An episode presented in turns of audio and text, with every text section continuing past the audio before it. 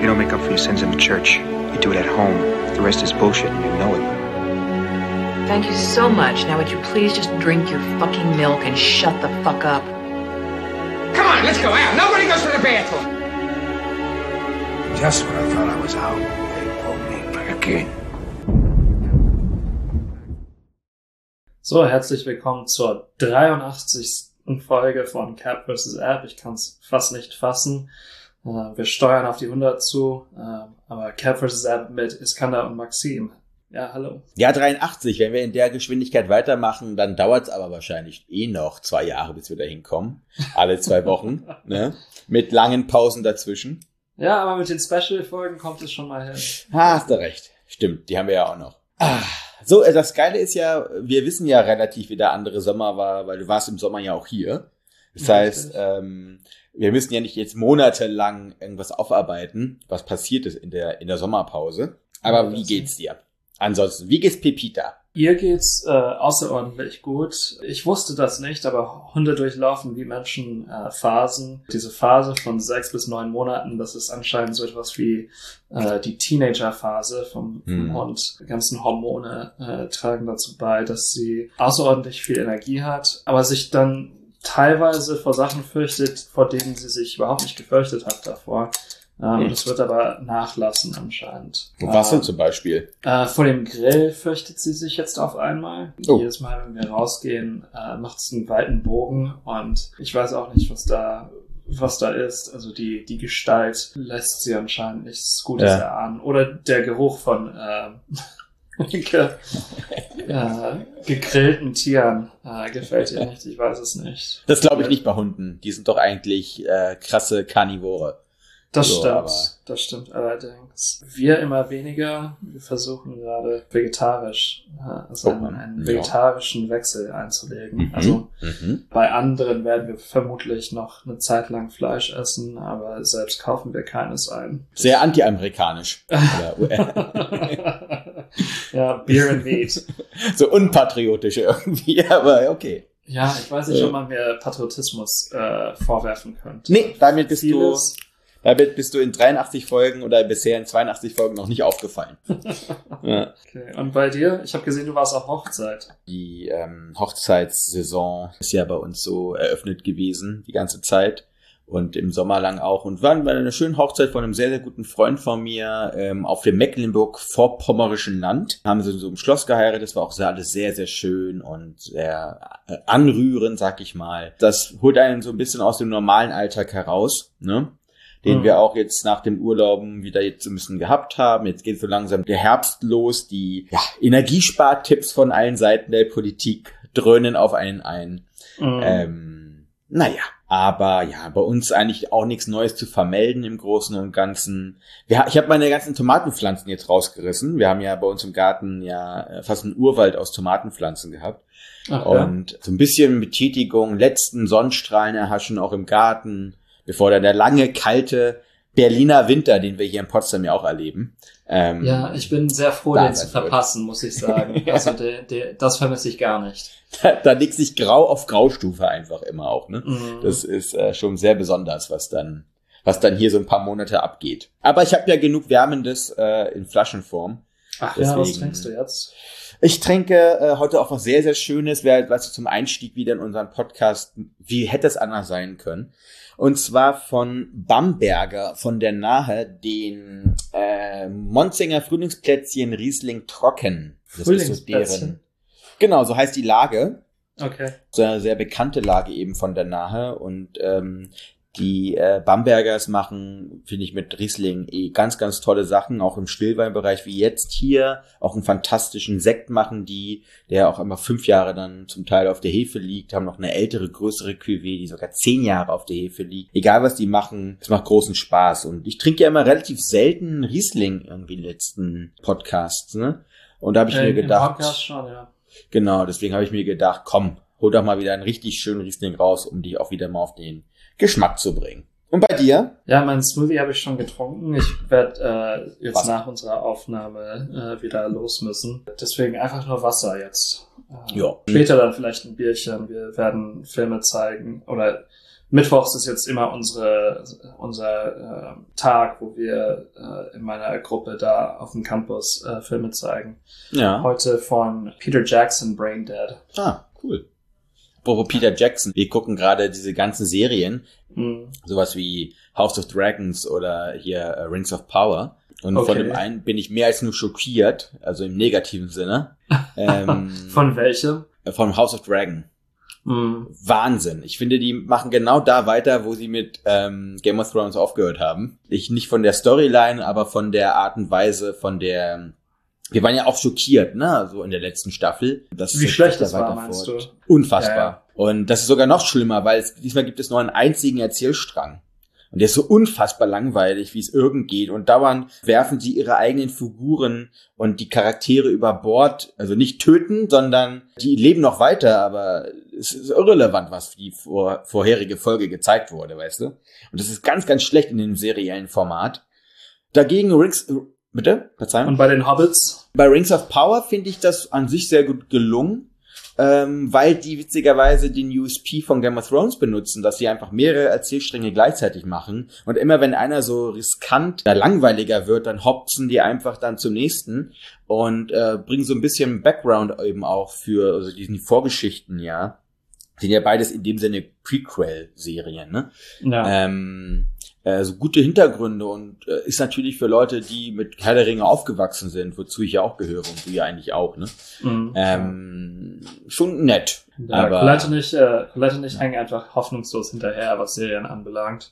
Äh. Wir schauen sehr, sehr, sehr langsam Fleabag jetzt.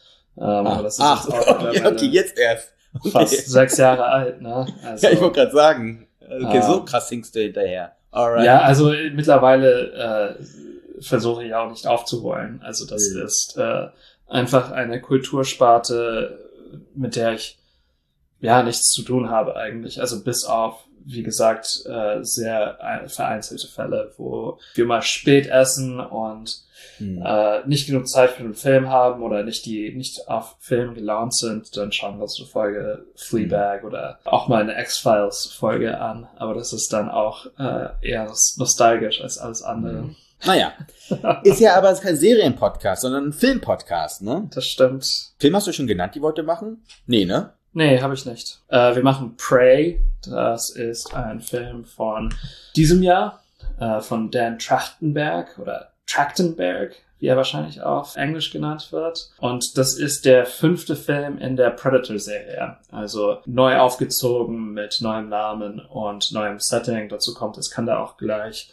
Äh, und der zweite Film ist der Jean-Luc Godard-Klassiker von 67, Deux ou trois choses que je sais d'elle, äh, zwei oder drei Dinge, die ich über sie weiß. Der Film, der für mich oder ich glaube auch äh, sonst für die Forschung den Wandel Godards markiert von einem narrativen Filmemacher zu einem Essayisten. Und den machen wir nicht nur deshalb, weil es einfach ein herausragender Film ist, sondern auch, weil Godard vor ein paar Wochen gestorben ist. Ein Tribut, obwohl wir ihn schon zweimal hatten. Und zwar einmal mit Abu Souffle und mit Le Mépris. Genau. Aber es zeigt doch einfach, was für ein großer Regisseur der ist, weil er ist, glaube ich, der einzige Regisseur, den wir jetzt dreimal schon hatten, ne? Mhm. Und er hat es auch verdient. Also ich Ja. habe zu Colette gesagt, Hitchcock und Godard, also das sind so die zwei Filmemacher, ohne die man sich das Kino nicht wirklich vorstellen kann. Ja. Ähm, äh, meine Arbeit äh, kann man sich so nicht vorstellen, eben weil diese beiden Regisseure so viel Einfluss genommen haben auf Ja. die auf die Kritik. Aber lass uns doch erstmal zu Prey kommen. Ein Film, den wir über Disney Plus hier gucken können. Witzigerweise. Ähm, ich fand eigentlich die Zusammenfassung, die bei Disney Plus selber steht, eigentlich ganz, ganz gelungen. Das ist ein One-Liner. Eine starke und geschickte Kriegerin jagt einen Raubtier-Alien mit technisch hochentwickelten Waffen. ich habe mich nicht so kurz gefasst, äh, als ich die Zusammenfassung geschrieben habe, aber äh, ähnlich, ähnlich kurz, ja. Wir lassen uns das trotzdem noch ein bisschen ausstaffieren. Ja. Nämlich ja. die starke und geschickte Kriegerin. Das, der Film spielt in dem 18. Jahrhundert, in 1700 irgendwas, in den Great Plains soll das spielen. Und wir Mhm. bewegen uns mit der jungen Naru eben durch ihren indigenen Alltag, weil sie ist eine Comanchin. Lebt halt ihren, ihren Comanchen-Alltag, könnte man das sagen. Also, beziehungsweise, sie möchte eigentlich mehr auch eine Jägerin sein, ne? Wird Ja. aber durch die kulturelle Rollenverteilung eigentlich zur Hüterin des Hauses oder des, ja, des, des Dorfes eben eigentlich auserkoren. Sie ist, glaube ich, auch die Tochter vom Häuptling, ne? Da von Mhm. der, oben in der, in der äh, Hierarchie. Und mit ihrem Bruder, Tabe, der ist so der Nummer eins Jäger im Stamm. Und ja, aber Naru ist sehr aufgeweckt.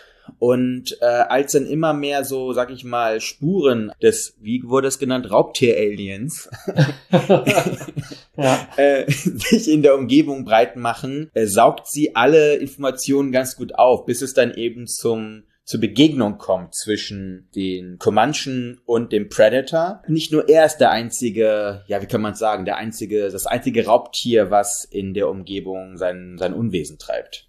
Ja, es ist ziemlich gut zusammengefasst, würde ich sagen. Ja, das ist auch gar nicht so schwierig bei Predator. Was ich aber persönlich als eines der größten Stärken dieses, dieses Franchises auch einfach empfinde. Wir haben ja schon mal Predator besprochen, und zwar Predator Upgrade, also den vierten Film dieser, Mhm. des Franchises. Und Wollte der Film sagen. ist ja, ist ja vorgelagert, ist ja ein Prequel. Da waren wir ja auch schon eigentlich, also eigentlich voll des Lobes sogar, ne? Also, ja, das wir stimmt. fanden den, wir fanden den Film ja voll gut, aber der Film ist in seiner Ästhetik, in, auch in seiner narrativen Struktur doch ein bisschen anders gehalten. Die ersten vier Filme sind also ästhetisch nah beieinander und der Film geht einfach einen etwas anderen Weg, weil ab die, glaube der ersten, zweiten Einstellung ist klar, wir haben hier eine etwas, sag ich mal, ästhetisch elaborierteren E- Ebene, ne? Der Schnitt, die Kamera, auch der Sound. Wir haben hier nicht, sag ich mal, das Abfrühstücken der Exposition in den ersten 20 Minuten, sondern hier lässt sich auch der Film einen etwas gemächlicheren Gang bis dann aber die Begegnung, die sehr blutige zwischen den Comanchen und dem Predator erscheint, die passiert, und das ist dann doch wieder, sag ich mal, klassisch im Film, genau in der Mitte des Films. Da ist der Plotpoint, also genau nach 50 Minuten kommt der große Plotpoint. Und das finde ich aber die Stärke dieses, dieses Franchises, dass zum einen die klassischen Attribute eines Mainstream-Kinos genutzt werden, aber mit diesem Topos oder, ja, oder mit diesem Antagonisten eigentlich. Obwohl das ja. Ja. auch immer wieder Brüche kriegt im Franchise. Aber mit dieser, mit diesem, mit dieser Bestie doch immer wieder sehr interessant und neuwertig und neuartig gerahmt werden kann. Ich muss überlegen, welches Franchise mir sonst einfällt, die das so äh, auf eine gute Art und Weise hinbekommen haben. Ja, du erwähnst schon ein paar Sachen, die ich auch ansprechen wollte, aber was, so, was ich so raushöre, ist, dass wir es hier mit einer großen Elastizität zu tun haben. Das bedeutet, dass diese Figur des Predators sehr dehnbar ist, in vielen verschiedenen Situationen eingesetzt werden kann und dementsprechend auch eine Vielfalt von Settings anbietet und auch, wie wir jetzt herausfinden, auch andere zeithistorische Ebenen. Die ersten vier Filme spielen entweder in der unmittelbaren oder vermeintlich unmittelbaren Gegenwart oder in der nahen Zukunft. Obwohl ich mir bei einem Predator-Film nicht ganz sicher bin, äh, ob der nicht Welchen? doch zukunftsorientiert ist. Äh, der mit Adrian Brody. Ich Ach glaub, so, das ist der, der dritte. ja. Ja. Das Setting wird durch den Predator nicht determiniert. Der Predator ist dann ein Eindringling in, in jedem Film, mit dem die Protagonisten kämpfen müssen natürlich, aber auch irgendwie, also sie müssen sich auch zurechtmachen mit dieser geänder- geänderten Realität durch diesen Eingriff des Predators ähm, ja bedingt ist. Das ist halt das Coole daran. Der Film hat nur, also in Anführungsstrichen nur 65 Millionen Dollar gekostet. Das ist, was Blockbuster-Kino und Mainstream-Kino anbelangt, ein Schnäppchen eigentlich. Also im, im Vergleich äh, zu dem, was normalerweise ausgegeben wird. Hier wird auch experimentell etwas versucht. Also der Film ist auch in der Sprache der Comanchen. Ne? Leider, leider im deutschen Disney Plus nicht. Also beziehungsweise es wird immer so, ja, sag ich mal, simultanmäßig versucht. Aber es wurde ja originär auf Englisch ja gefilmt und dann nochmal auf Comanche äh, ja gedubbt.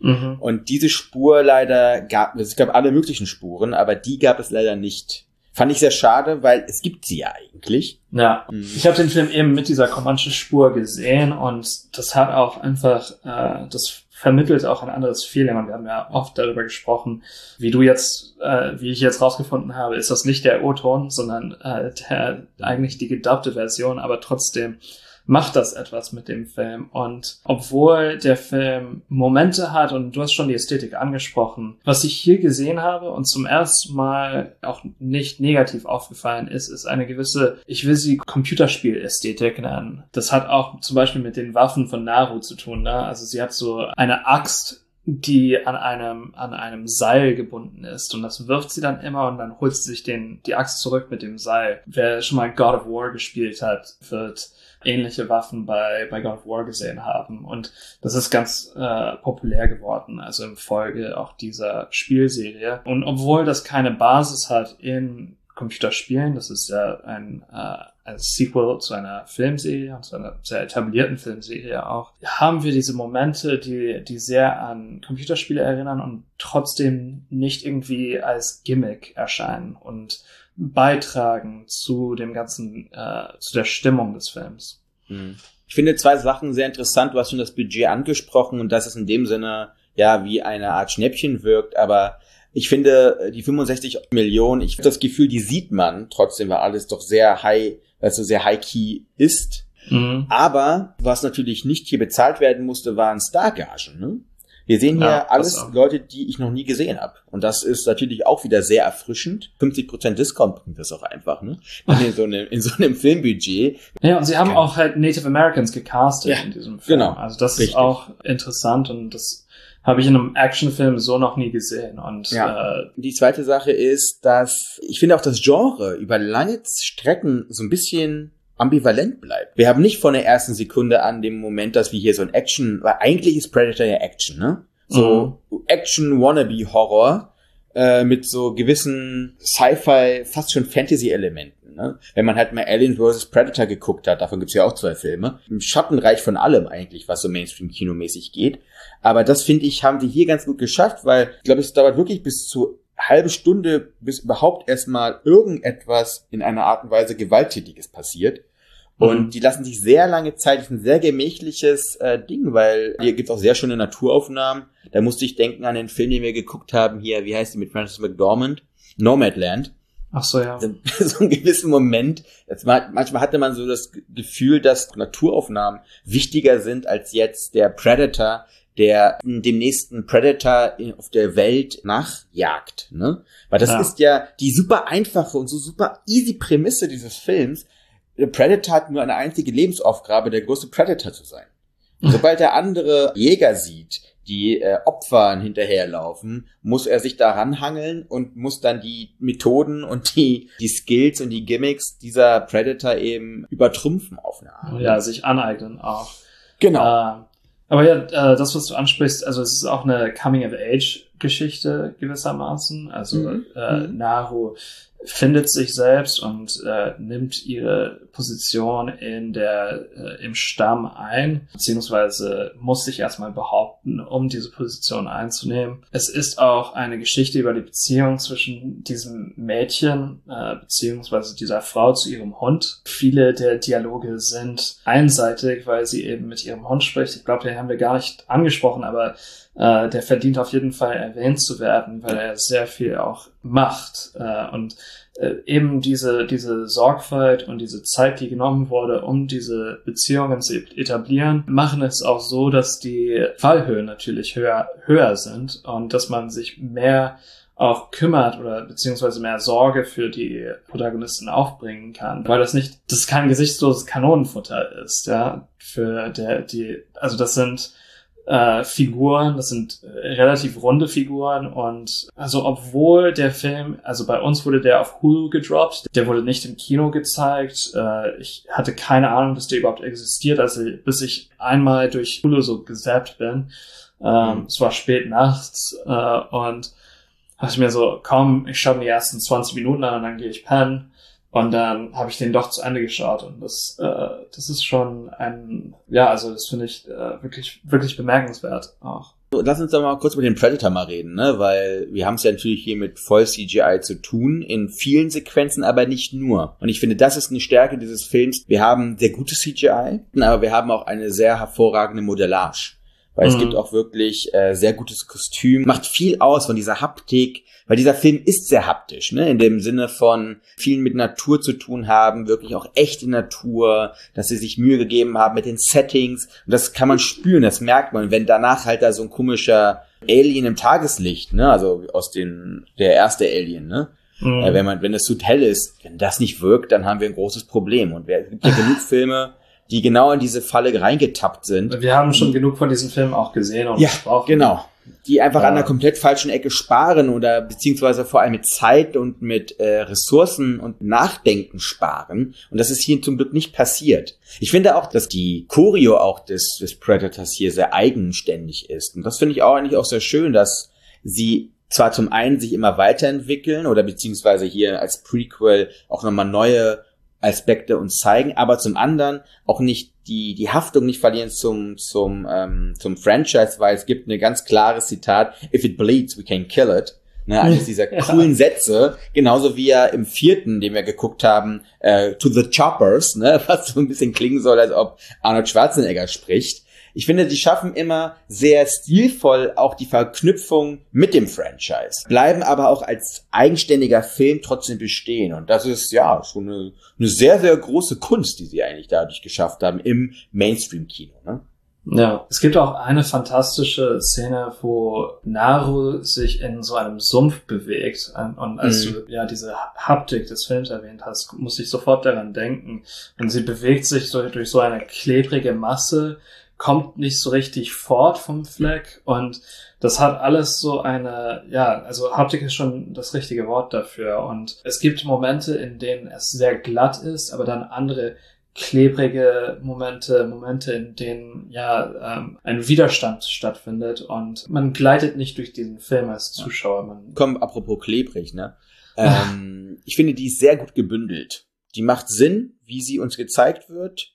Die ist nicht so, die ist nicht so schmerzhaft, wie man das von anderen Filmen so schon kennt, ne? Aber die macht im Kontext total Sinn und ist eben sehr gut zusammengefügt. Auch diese eine Szene im, im Ödwald, will man nichts spoilern, in diesem verbrannten Ödwald mhm, wo ja. es da eine ganz gewisse Kampfszene gibt. Die ist auch sehr kreativ, finde ich, und auch sehr zeitgemäß. Obwohl das ja ein Prequel und im 18. Jahrhundert spielt. Sie haben es geschafft, diese Geschichte und diese sehr handlungs- und actionreiche Geschichte so zu verpacken, dass es für uns zeitgemäß wirkt und aber auch mehr bietet als einfach nur Kampfchoreo. Ne?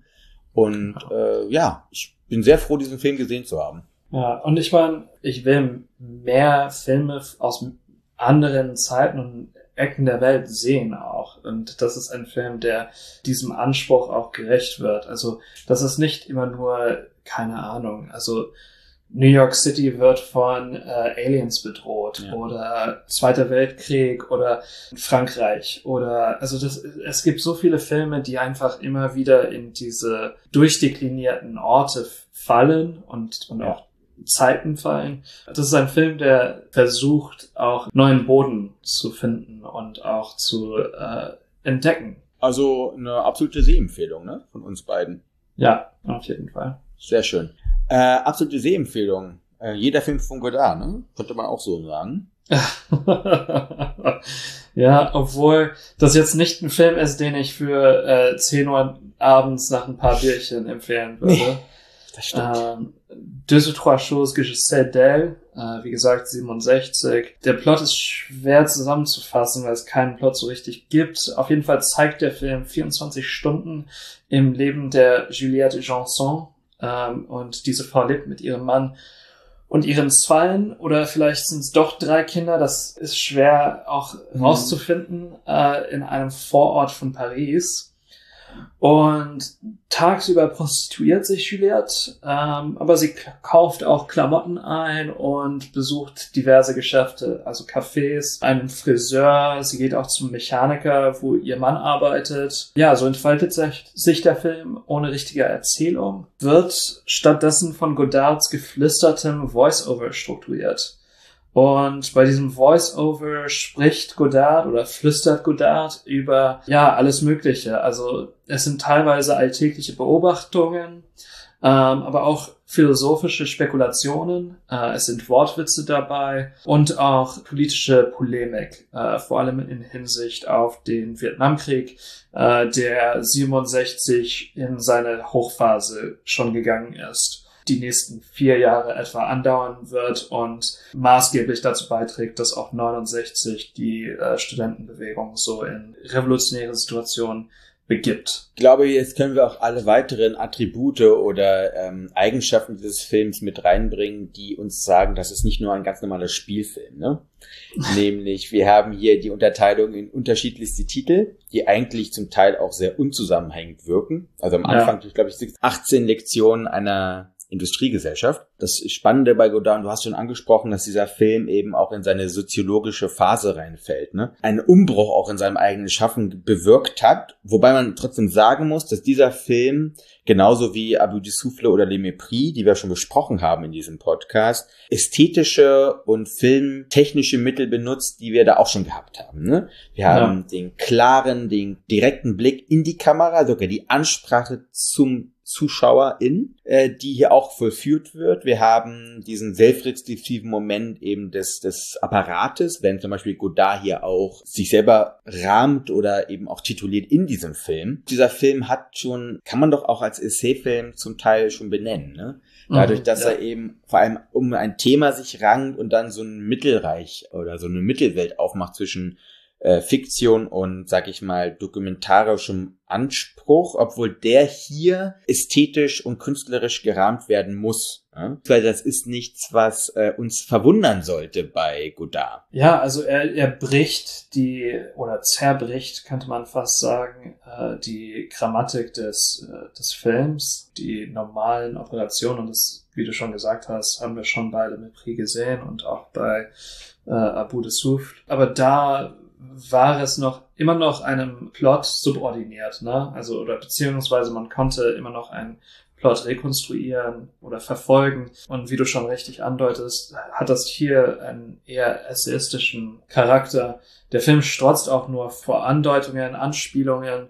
Ähm, ich habe schon die Wortwitze erwähnt äh, und es hilft auch ein bisschen, wenn man, also es hilft, wenn man ein bisschen Französisch versteht, weil die Übersetzung der Untertitel ist einfach an gewissen Momenten nicht packen kann. Aber man findet Anspielungen auf Baudelaire zum Beispiel, wenn es um den Semblable geht, also diese berühmte, äh, berühmten Eröffnungsworte der Fleur du Mal. Es geht auch um Brecht an einem an einer Stelle und Brecht ist auch eine sehr wichtige Figur für Godard und hier sieht man natürlich auch die Lehren Brechts werden hier übernommen und äh, für den Film adoptiert, adaptiert, also Verfremdungseffekte werden eingesetzt, ähm, Jump Cuts, es werden Sachen wiederholt. Eine Anekdote über den Film, ich weiß nicht, ob das wirklich stimmt oder ob das, äh, ob das tatsächlich nur eine Anekdote ist, aber er soll, soll wohl äh, den Schauspielern ähm, Kopfhörer gegeben haben, Ohrstöpsel, und hat denen dann so Cues zuge zugeworfen, ähm, auf die sie dann reagieren sollten. Also das sind auch keine eingespielten Rollen äh, in dem Sinne. Und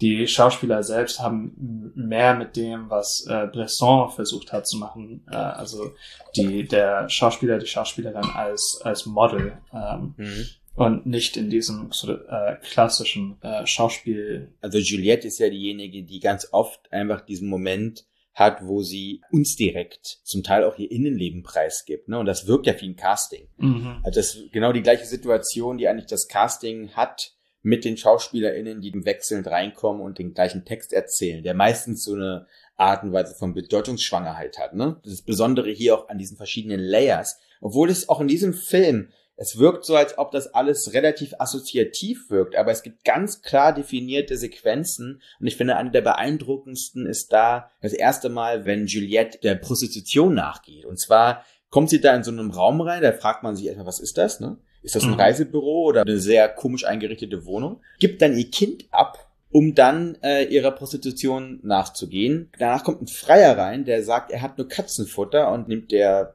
der Puffvater, können wir es ja so sagen, nimmt dann diese Katzendo Katzenfutterdose und stellt die auf den Tisch voller anderer Gaben, also Naturalien, oder in verschiedenen Layers wieder arbeitet. Ne? Wir haben die Prostitution für Konsum auf eine sehr, sehr eindeutige Art und Weise dargestellt, also fast schon auf die Fresse gehauen, wie wir das eigentlich fast nur kennen von Buñuel, ne? der das zehn Jahre später gemacht hat mit das obskure Objekt der Begierde.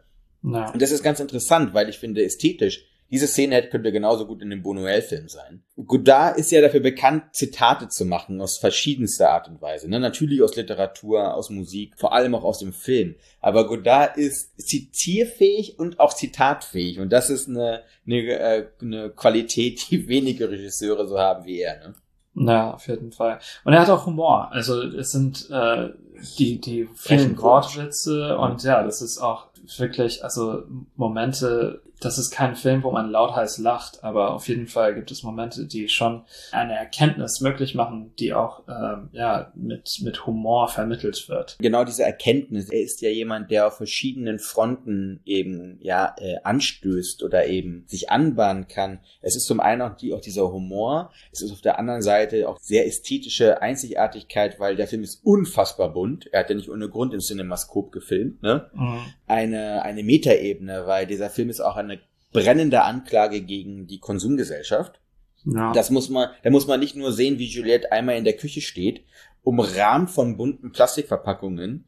Und man könnte auch ein Werbebild sein, gleich für 100 verschiedene Werbungen, je nachdem, wie viele Verpackungen da standen. Ne? Naja, und die Leute Also- sprechen auch oft in Werbeslogans, ne? Ja. Also das war, das ist etwas, was man schon bei Pierrot Le Fou sieht, aber Mhm. das ist hier noch gesteigert. Du hast halt diese, es gibt diese bedeutungsschwangeren Momente oder äh, Zitate oder Phrasen, mit denen die, die die Figuren im Mund führen, aber auch einfache Bagatellen. Also es, es ist auch eine Durchmischung hier, deutet auch auf eine Situation, in der nicht mehr klar zu unterscheiden ist zwischen eben dem, was äh, ja in Anführungsstrichen bedeutungsvoll ist und dem, Ja. was äh, bedeutungsleer ist.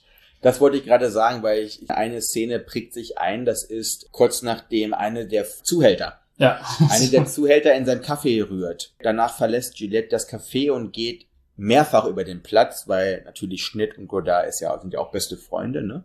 Und Mhm. wiederholen der Schnitt ja vor allem. ja. Ähm, gibt es einen unfassbar schönen Monolog von Juliette. Jede Landschaft ist wie ein Gesicht. Und das wird Ja, auch mehrfach das- wiederholt im Film. Und danach kommt aber der harte Cut und wir sehen eine Baustelle eine, einer Brücke mit lautem, äh, dröhnendem Presslufthammerlärm. Das ist so einprägsam gewesen. Und dieser Satz, eine Landschaft ist wie ein Gesicht. Deswegen bedeutungsschwanger. Das ist auch vielleicht auch genau diese zwei Seiten dieser Medaille, ne? Dieses Erleben können dieser Kleinigkeiten. Äh, Mhm. Wahnsinn. Gänsehautmomente. Obwohl dieser Film, wie gesagt, sehr, sehr deutlich ist auch mit seiner Kritik. Und auch diese Lautlosigkeit, haben wir ja, hat er ja auch schon immer geliebt, ne?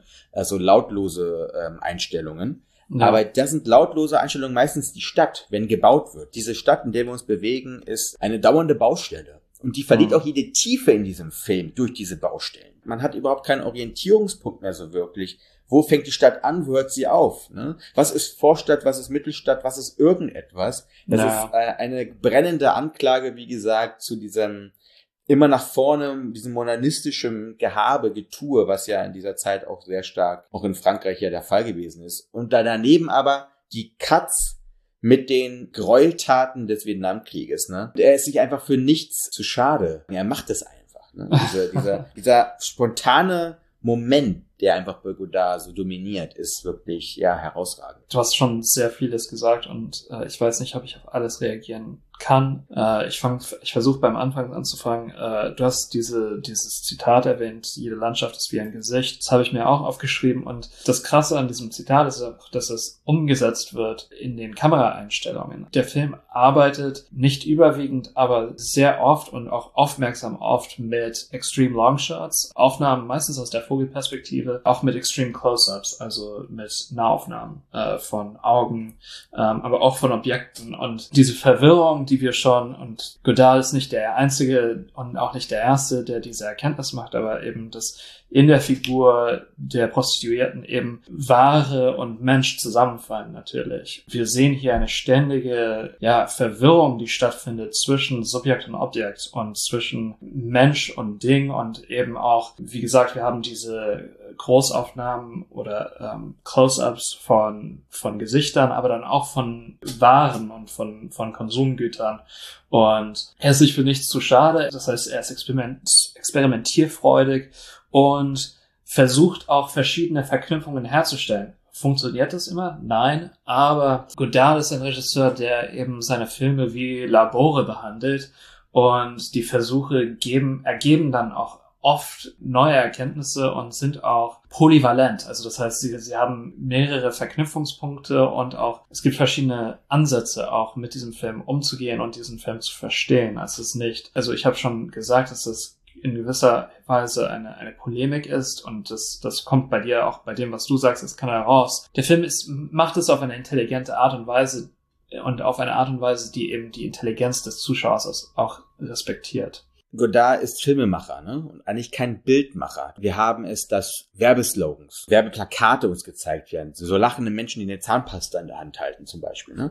Also, also eine zweidimensionale Welt gegen eine dreidimensionale Welt. Und ich finde, das ist eines der zum einen nachvollziehbarsten, aber auch eines der revolutionärsten Gleichnisse, das Bild auch loszukoppeln vom Film. Film besteht aus Bildern, aber eben aus bewegt im Bild. Mhm. Und das ist eine Quintessenz von Godard selbst, ne, dass er den Film, er hat ja nicht ohne Grund verschiedene Geschichten über Film geschrieben, ne, oder gefilmt, kann ich auch jedem nur ans Herz legen, sich mal Histoire du Cinéma anzugucken, dass er wirklich begreift, dass es hier um etwas Lebendiges geht. Und das Gute ist ja bei Godard, man kann sich für jedes Gleichnis nicht so billig sein. Ne? Also auch das Bordell, was er uns hier zeigt, eigentlich ist die Welt ein Bordell. Jeder verkauft sich, um zu überleben. Und wenn es nur für den Konsum ist, mein Gott, dann ist es halt so. Ne?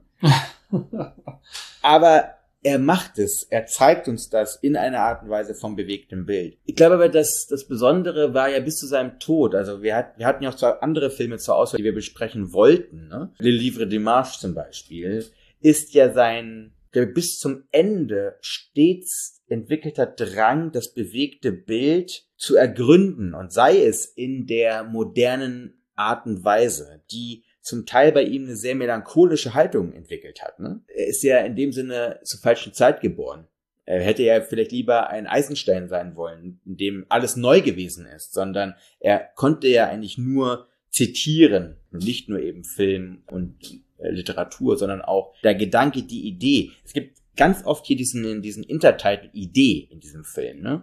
Ja. Wo sind die Ideen? Wo sind die neuen Ideen? Und ich glaube, das ist das Revolutionäre bei Godard, dass er sich als Filmemacher sehr gut bewusst ist und es immer war in den Jahrzehnten, wo er Film gemacht hat, dass er ein Regisseur ist seiner Zeit. Und das sind zum Teil, also der Film ist sehr, der Film ist eher herausfordernd, ne? Mhm, Aber ähm, es ist ein Film seiner Zeit. Und das ist, glaube ich, ja, äh, einzigartiger an Godards äh, Filmografie, dass er, ja, eigentlich für jede dieser Zeiten den Film mitdefiniert hat.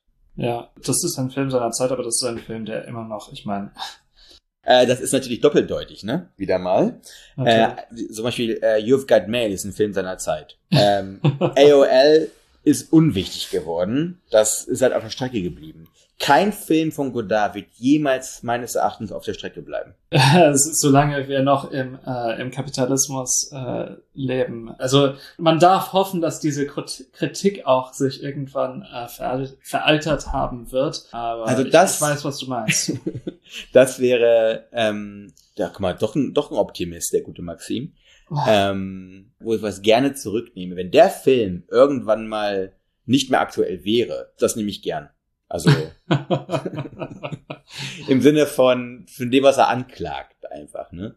Ja. Aber die Mittel, die er benutzt, die Art und Weise, wie er uns auch etwas hier essayistisch eben beibringt, obwohl ja Godard nie der, der Lehrmeister war. Nee, ne? nee, das immer ist kein erhobener Zeigefinger. Genau, ja. sondern immer das Spielkind, wie du es auch vorher mal ne, auch umrahmt hast. Immer einen spielerischen Aspekt mit dem Medium Film auch innehat. Das ist eigentlich das, was von ihm übrig bleiben wird. Wir haben ja so viele Filme von Godard, um uns immer wieder auch in diesem Brunnen an Kreativität auch auszutoben. Ne? Auf jeden Fall. Nächstes Mal besprechen wir Elvis von 2022 von Baz Luhrmann, in dem es natürlich um Elvis Presley geht. Und Paris 13. Distrikt, so heißt das auf Deutsch? Der heißt auf Deutsch, wo in Paris die Sonne aufgeht. Wo in Paris also, die Sonne aufgeht. Ist doch logisch. Oder nicht? Natürlich. Der heißt auf, äh, im Originaltitel heißt er eigentlich Les Olympiades. Les Olympiades, okay. Ja. Ähm, von 2021, äh, Regie hat Jacques Audiard geführt. Ich glaube, das war eine gute Folge, um wieder anzufangen mit dem Ich denke Podcast. auch. Und bis in zwei Wochen. Ciao, ciao.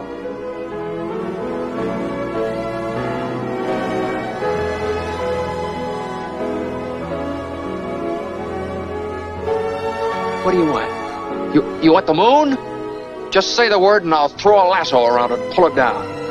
Hey, that's a pretty good idea. I'll give you the moon, Barry. Just shut up. You had me at hello. You had me at hello. You should be kissed and often, and by someone who knows how.